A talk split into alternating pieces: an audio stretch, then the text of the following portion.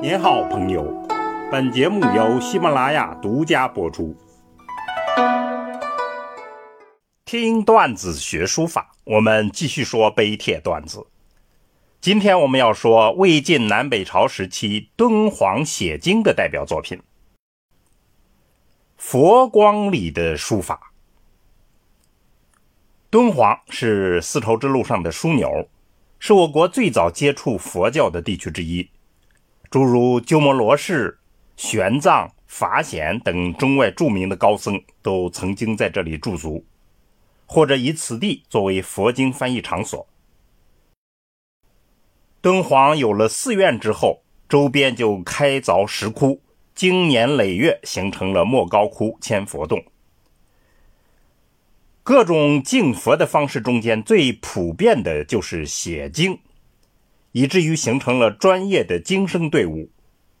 这方面的情况，我们在书法段子里讲过，请大家点击问候的链接来收听。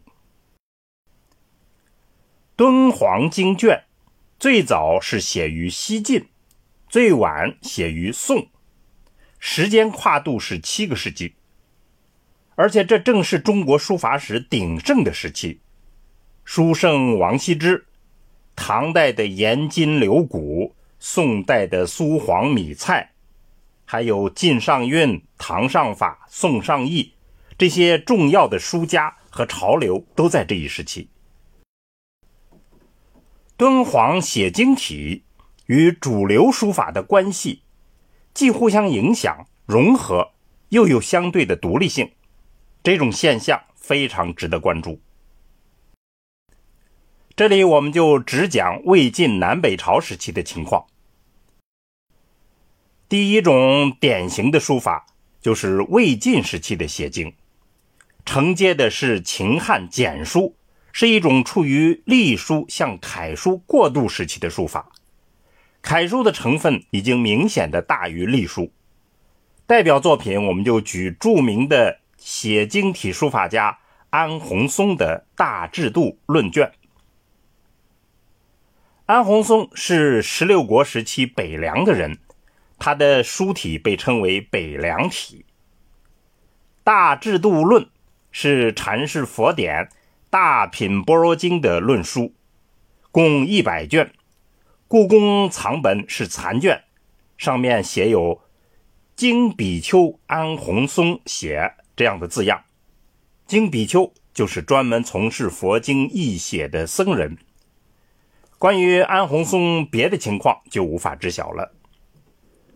此卷最精彩的就是隶中有楷，又有行书之法，其墨韵沉着，主要是隶楷的特色；其流利劲畅，主要是行书的特色。那么第二种典型书法，就是从北魏时期开始。由刻石之风所形成的魏碑影响到了敦煌地区。此时的写经体呢，摆脱了隶书风格，结体左低右高，左收右放，鼓励开张。笔画中间体现了一种刀刻的意味，斩钉截铁，锋芒外露。代表作品，我们就举《妙法莲华经卷》第三。《妙法莲华经》简称《法华经》，是释迦牟尼佛晚年所说的大乘佛教经典之一。经中明示，不分贫富贵贱，人人皆可成佛，所以《法华经》被誉为是经中之王。本经卷现在藏在大英博物馆，其书法就是典型的魏楷，颇具。刻石书法之风。谈到敦煌写经，不得不说的就是王道士被英法日俄的探险家们骗走了大量经卷的故事。对于书法史来讲，这同样是巨大的遗憾，因为这些散落在世界各地的经卷书法，包含了中国书法最重要的历程中间。篆、隶、楷、行、草，个体齐备的墨迹书法。随着人们对它的了解，其价值就愈来愈显示出来。所以，一定程度上，学习书法也是爱国之举。好，听段子学书法，我们下次再见。